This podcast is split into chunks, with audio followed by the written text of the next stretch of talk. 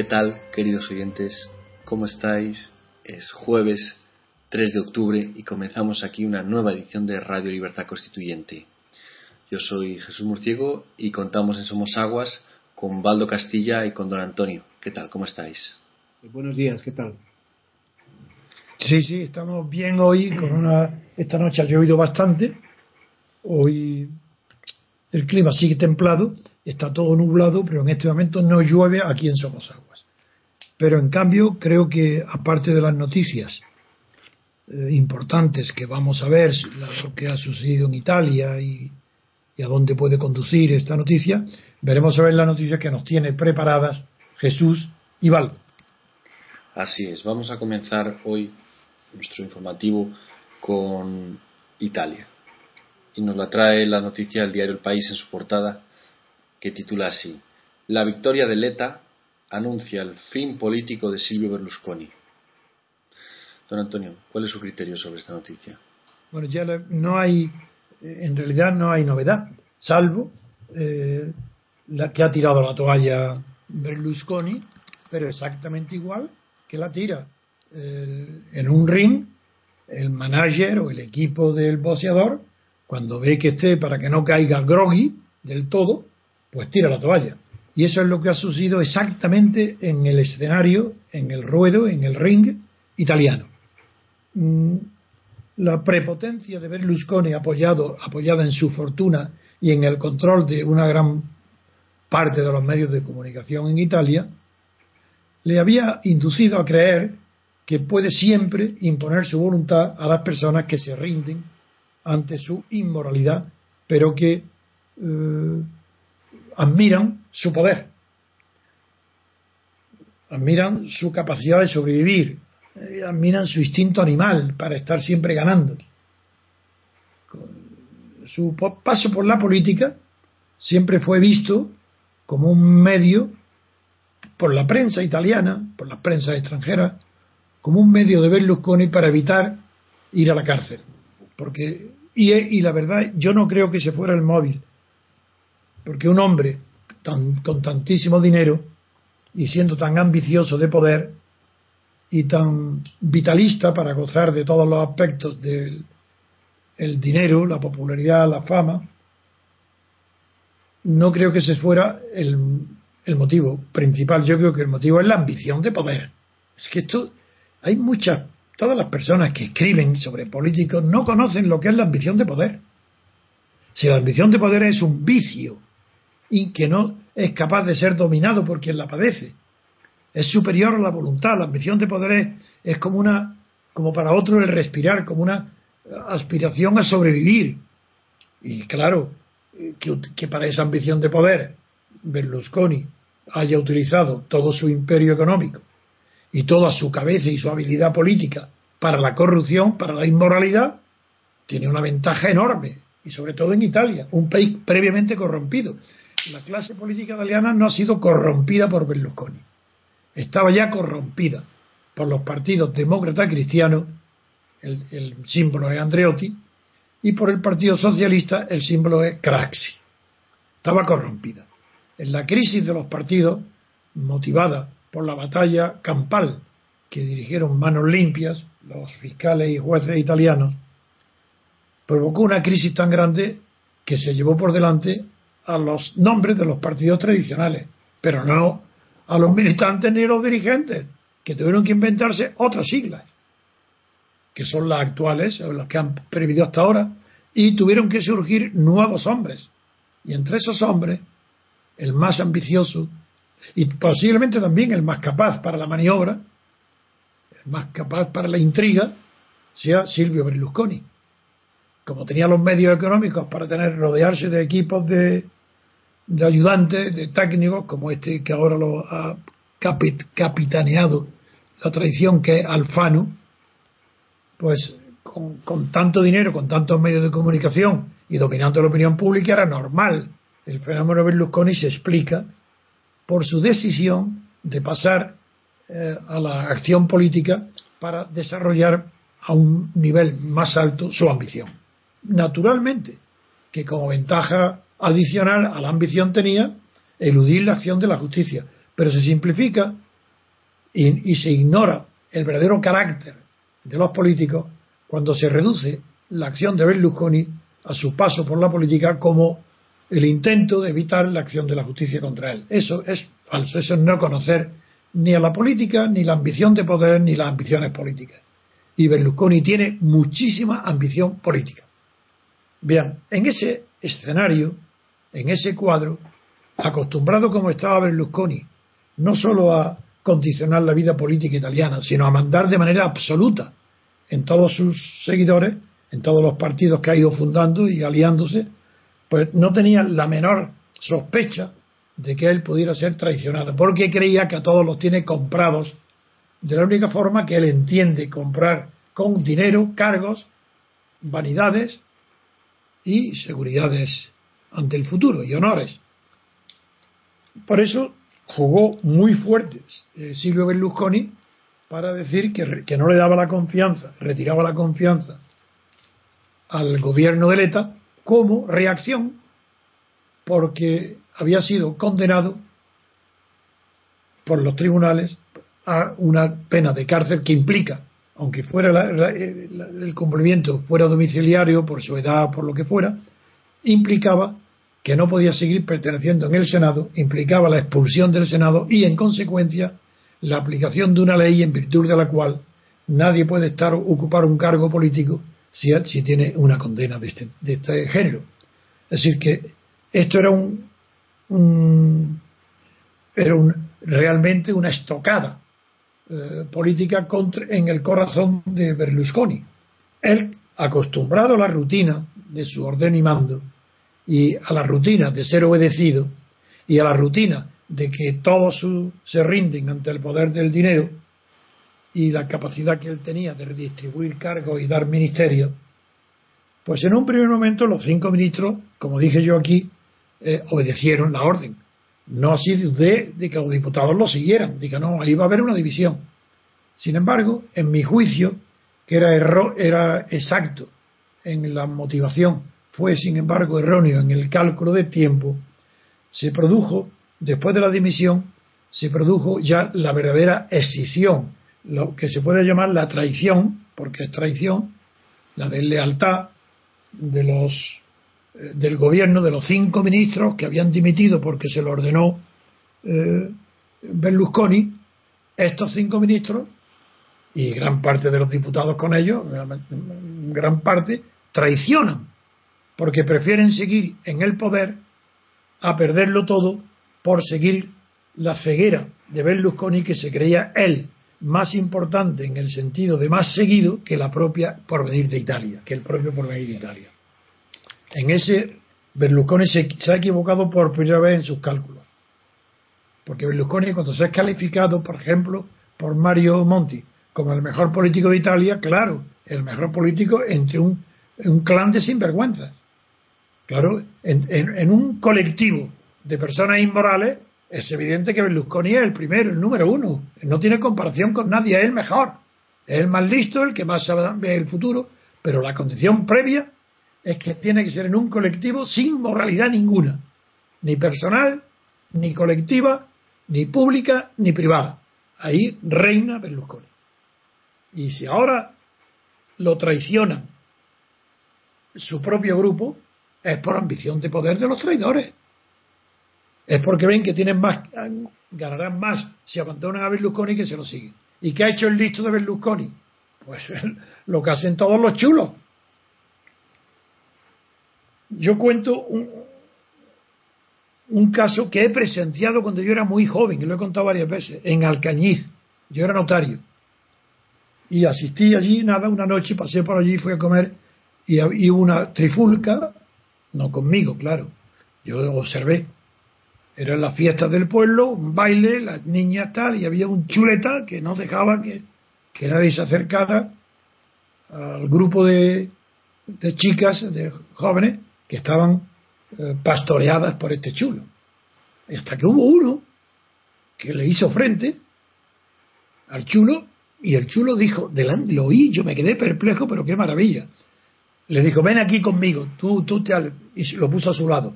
Y dijo, a ver ahora quién se enfrenta a los dos. Pues ese ha hecho Berlusconi. Berlusconi eh, viéndose perdido, lo que ha hecho él, pasarse al grupo de los traidores. Él ha traicionado qué? A su propio partido, a sí mismo.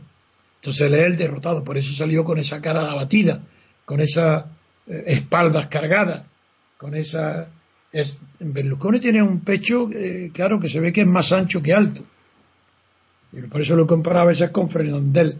Y se vio como iba hundido, en la espalda hundida.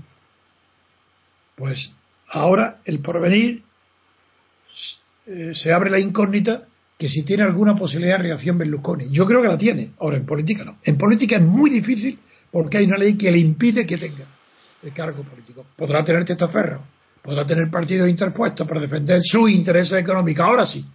Ahora tratará por todos los medios de utilizar los rescoldos que le quedan de poder político para salvar todo lo que pueda de su imperio económico. Bien, esto es lo que quería decir de Italia. Pues pasamos a la siguiente noticia después de esta breve pausa.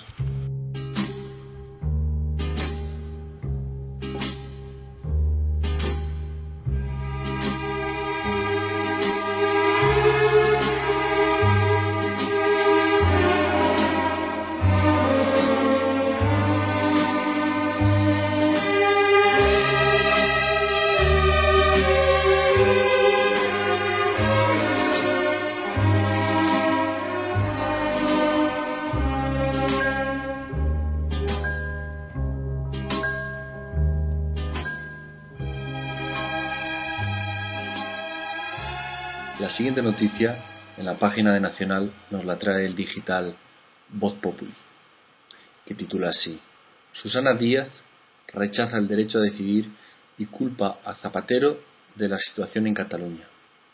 Díaz ha señalado que no fue un acierto que el expresidente del gobierno afirmara que aceptaría cualquier texto que llegase del Parlamento de Cataluña, aunque tampoco, según ella, que el PP iniciara una ola anticatalanista por toda España recogiendo firmas contra el estatuto. Don Antonio, ¿cómo valora usted esta noticia? Yo es que estoy tan harto, intelectual y moralmente, de oír tantas ignorancias en todos los que se pronuncian sobre el tema de catalán, en las televisiones, las que yo he llegado el momento en que voy ya a afrontar el problema del derecho a decidir de frente cogiendo el toro por los cuernos. Veamos, en primer lugar, como ha dicho y comenté ayer en el diario El País, el artículo del catedrático del profesor de Constitucional y que fue el director de la Oficina Europea de la Comunidad Europea, eh, Piris, derecho a decidir es un eufemismo que significa exactamente derecho de autodeterminación. Pero bien, yo sigo cogiendo la palabra tan de moda derecho a decidir que para, ver, eh, para ver si hay alguien, porque en España no ha habido ningún intelectual, ningún periodista que haya escrito algún artículo o haya dicho en la televisión una, una idea sensata o algo novedoso, algo profundo sobre lo que es derecho a decidir. Es decir, sobre lo que es decidir. Entonces, eh, ignoran todas estas personas que hablan del derecho a decidir, ya digo, que en el fondo es el derecho de autodeterminación. Pero como eso yo lo he criticado tantas veces, desde todos los puntos, sobre todo desde el punto de vista de la izquierda, eh, marxista sobre todo, que no existe ninguna de las condiciones, sí, que no existen todas las condiciones para que en Cataluña se pueda, pueda dar lugar a la existencia de un derecho de autodeterminación. Ahora voy a centrarme en el análisis intelectual de lo que se llama derecho a decidir. Porque todos los que hablan de él, sin decir enseguida que derecho a decidir en abstracto no significa nada, no se sabe lo que es. Y derecho a decidir qué.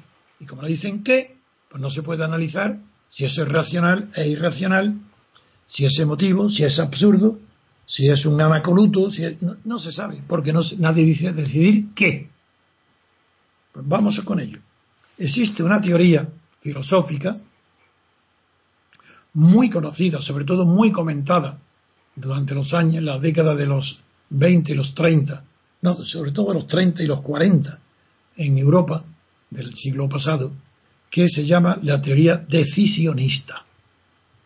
Parece mentira que tanto hablar de derecho a decidir y nadie haya acudido a recordar, estudiar lo que es el decisionismo, que se atribuyó aquí en España durante Franco en la teoría del caudillaje que escribió Javier Conde, catedrático culto, seguidor de Carl Smith, pues se le atribuyó que desde el punto de vista político, la teoría decisionista o el decisionismo político equivalía a la doctrina del caudillaje.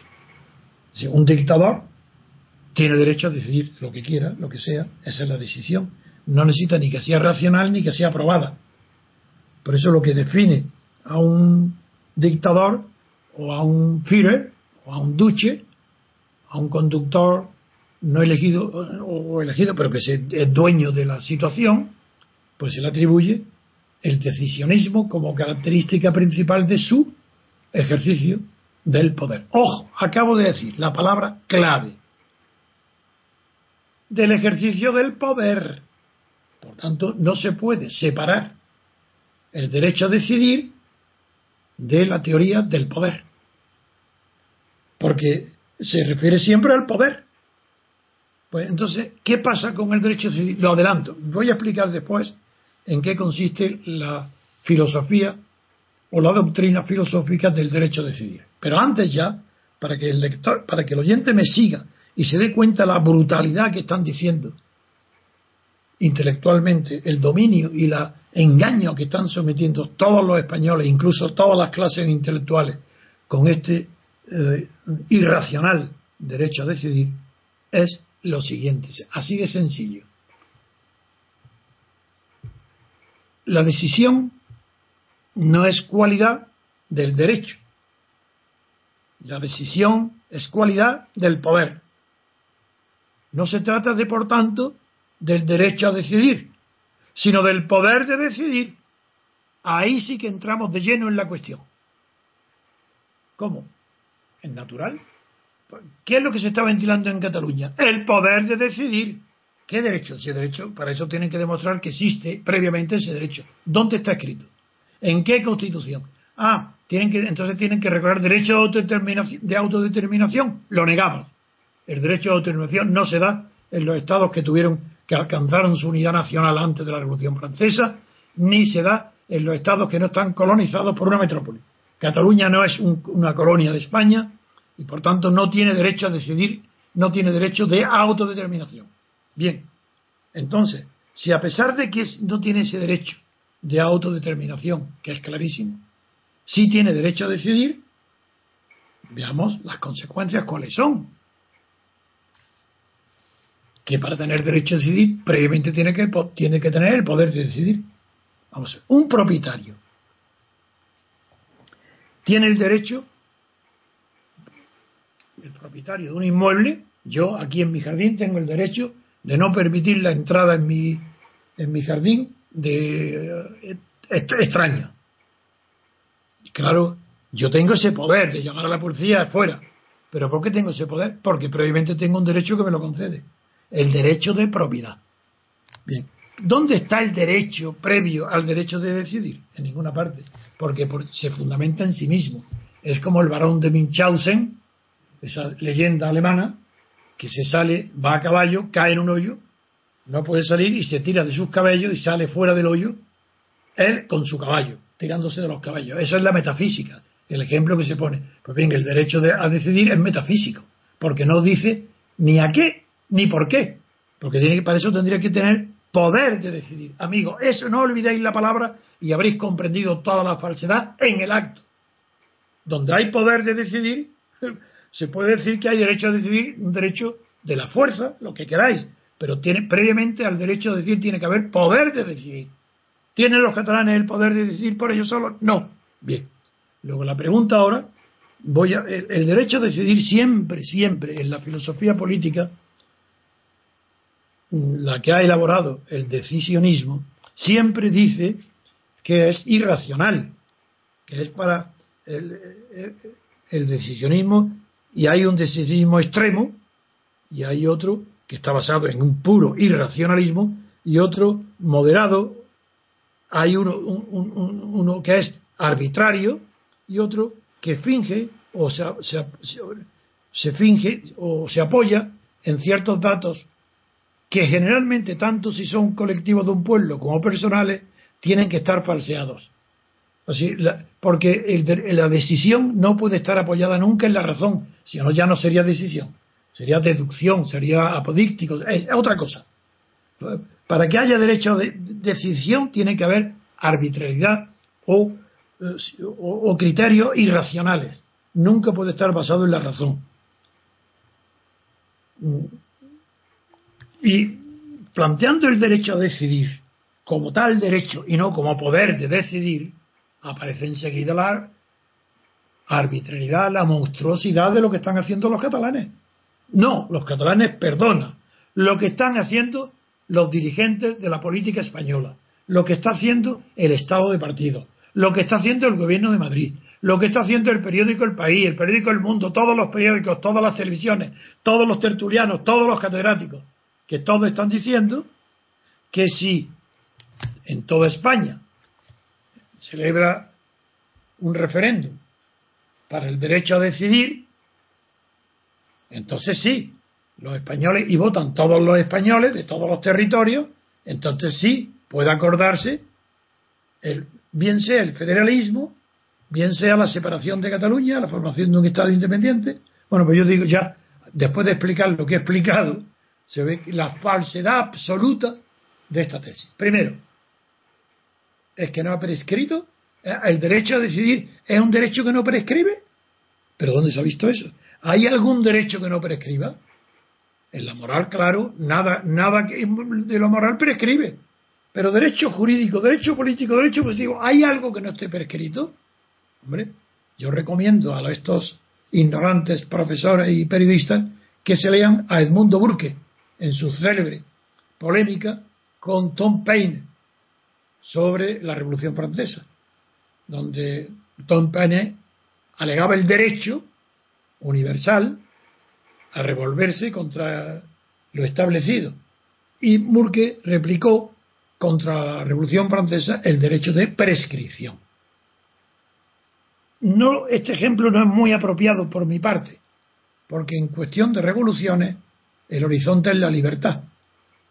Entonces, mientras no haya libertad colectiva, los pueblos no es que tengan derecho, es igual.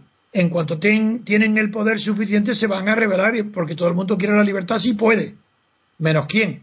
Menos los que necesitan tener subordinados, empleados, esclavos, clases eh, subordinadas a otras. Esos no quieren la libertad. Y si no tienen más remedio que admitirla, porque en la onda de los tiempos de otras naciones, los vecinos, hay más libertades que en el propio territorio, pues se adaptan a esas nuevas situaciones haciendo constituciones donde se habla de libertad, pero el fundamento de la libertad no está en la libertad, sino en los propios oligarcas que hacen las constituciones. Es la, la libertad política en España no hay, porque no es la libertad política la que ha traído la constitución. Es la constitución la que ha traído las libertades personales que hay. Luego ahí se ve que el fundamento de la Constitución no es la libertad, ya que la Constitución crea los derechos y libertades políticos individuales y subjetivos. No es la libertad constituyente. El poder no es, ha sido la libertad. El poder es el de los oligarcas, que, que tenían, estaban montados en el Estado a la muerte de Franco y que y muerto Franco ante la inseguridad que produjo el vacío de una figura central que ya que el rey no tenía ese poder llamaron a los opositores que estaban en la ilegalidad o en la clandestinidad para que entraran en ese estado, se instalaran en el estado de partido y participaran del poder, aunque no tuvieran el gobierno, que ese es el secreto de la situación española, que aquí los opositores a Franco nadie, no han perdido, porque han conseguido nada menos que vivir a costa del Estado, bien estén en el gobierno o en la oposición. Tienen sueldo, todos los españoles le están pagando sueldo a todos los partidos. Basta que entren en el Parlamento ya están pagados. Pues bien, eso, como es ver, ahí no hay derecho a decidir. ¿Por qué no hubo, por qué el pueblo español o los gobernados no pudieron, no tuvieron derecho a decidir cuál, cómo querían vivir? ¿Cuál querían que fuera su constitución? ¿Por qué no pudieron decidir si querían un Estado solo o varios Estados, Cataluña, País Vasco, como Estado independiente? ¿Por qué no, no, pudieron, no tenían derecho a decidir si el, el, gobierno tenía que estar elegido como un presidente, como un presidencialismo, y los diputados en unas elecciones aparte, ¿por qué no pudieron decidir que las elecciones a diputados se hicieran nominalmente y sin listas de partido? ¿Por qué no pudieron decidir? Simplemente llamo idiotas a todo el que no lo vea. No, porque no tuvieron, los gobernados nunca tuvieron en sus manos el poder de decidir su futuro. Nunca lo tuvieron. Y no lo tienen todavía. Entonces, ese derecho a decidir, no. Poder de decidir. Y ahora ya es más fácil preguntarse las consecuencias. Yo pregunto, de manera que la generación actual de los catalanes tiene derecho a decidir el porvenir de Cataluña. Tiene, aunque no tenga el poder, no tiene el poder de hacerlo, puesto que el resto de España se opone. Y la mitad, más de la mitad de los catalanes también se oponen. Luego no tiene el poder, pero alega que tiene el derecho. Bien, ¿por qué la generación actual de los Arturo Más o de Jordi Puyol o Esquerra Republicana, esa generación, ¿por qué tienen un derecho, se atribuyen un derecho que no tuvieron sus padres, sus abuelos ni sus bisabuelos? ¿Por qué un derecho que no tuvieron durante siglos nunca nadie en Cataluña? Ni tampoco lo tuvieron en Andalucía, ni en Castilla. ¿Por qué se atribuye un derecho que las generaciones anteriores no tuvieron nunca? Ellos se lo inventan ahora. ¿Por qué? Lo ha elegido la providencia. Dios los ha señalado como un dedo. Es la tierra prometida. Es el nuevo pueblo de, de Israel con su Dios que lo protege. Y le dice, tú tienes derecho a decidir. A los catalanes. ¿Pero por qué? Segundo, es que hay alguien tan ingenuo que crea que la hipótesis de que el nacionalismo catalán venciera con el engaño y con la mentira y con la sofisticación y con la sistemática ambición y vanidad de deformar la historia y la realidad. Supongamos que ese catalanismo llegara a tener el 51% de un referéndum sobre el derecho a decidir y que España, regida por estos atolondrados que tiene hoy, por los Rajoy, por los Zapatero y por, y por los Rubalcaba, ah, dirá, bueno, pues no, no lo admitimos porque no ha votado el pueblo español. Bien, de acuerdo, vota el pueblo español. Y deciden que Cataluña se separa. O no vota. Y Cataluña se separa porque ha conseguido votar la separación. Bien, la pregunta que quiero hacer es la siguiente. ¿Hay algún, alguna persona en Cataluña, hablo en Cataluña, de los que han votado que no, que no quieren separarse de España, es decir, aproximadamente la mitad. ¿Hay alguno que crea que al, paso de una generación cultural, entre 10 o 15, 10 o 15 años, hay una generación que ya han tenido la experiencia de lo que es el nacionalismo catalán gobernándose a sí mismo, es decir, no gobernando, abusando del poder, que ha tenido esa experiencia y quiere volver a unirse a España. ¿Hay algún insensato que crea que esta generación que pide el derecho a decidir y la autodeterminación lo concedería a las futuras generaciones en el caso de que lo ganara y otras generaciones quisieran convocar otro referéndum para unirse a España? ¿Hay algún insensato que crea que esa es la naturaleza del nacionalismo? Bien, pues ya con eso he contestado. Ahora, la novedad de mi análisis actual es invitar a todos los que creen que España tiene un derecho a decidir si debe, si una, si debe ser unida o puede dividirse en varios, contra los catalanistas nacionalistas que tienen el derecho a decidir, yo ahí planteo el tema que eso no existe que la cuestión de decidir es una cuestión de poder, no de deber, no de derecho. Y en todo derecho, aunque sea en el ordenamiento jurídico, ya hay un deber jurídico. Bueno, es que hay un deber jurídico en el derecho a decidir, de ninguna manera. Es una cuestión pura de poder. Si tienes el poder de decidir, venga. Por eso yo vengo repitiendo siempre que la independencia de Cataluña o del País Vasco es absurda. Porque solamente puede darse en el caso que haya una guerra civil de Cataluña contra el resto de España o del País Vasco contra el resto de España. Y esa guerra civil, con el uso de las armas y de la violencia, la ganen los separatistas catalanes o los separatistas vascos.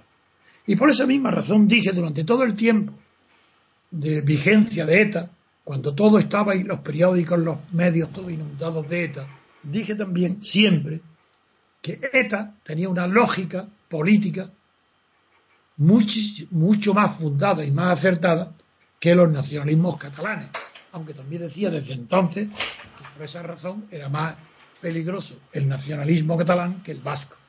Porque el vasco, mediante el terror, tenía de un lado acudía a un medio racional, era racional. Así si ETA quería que el País Vasco se separara de España, sabía que eso no lo podía lograr con las urnas nunca. Tenía que rogarlo con las armas. ¿Cómo? Pues provocando que el ejército español interviniera, eso lo procuró durante 30 años. ¿Para qué? Para justificar un teórico o hipotético levantamiento del pueblo vasco contra la invasión del ejército español. Todos son quimeras, porque Franco tenía invadido todo, estaba todo el poder y, ningún país vasco ni catalán ni nadie se rebelaba contra Franco. Que no necesita la experiencia de que el ejército suprima o suspenda la autonomía de Cataluña, como ha pedido con muchísimo valor el alcalde de Zaragoza, Belloc, ha pedido que se suspenda la autonomía de Cataluña Ah, y eso es racional. Si, si la autonomía de Cataluña está provocando tales problemas a España, lo lógico, lo natural es que se suspenda la autonomía hasta que ese asunto no se resuelva. Pues eso él tiene razón, está solo, sin embargo. Pues eso le honra. Y mm, para terminar este aspecto, quiero nada más que decir que basta acudir a los diccionarios de filosofía para buscar la voz decisionismo y allí encontrará el lector interesado o las personas cultas encontrarán los fundamentos de todo lo que hoy acabo de decir o argumentar por primera vez en público. Pues muy bien, con esta reflexión, si no si han terminado, eh, vamos a pasar a la siguiente noticia después de esta breve pausa.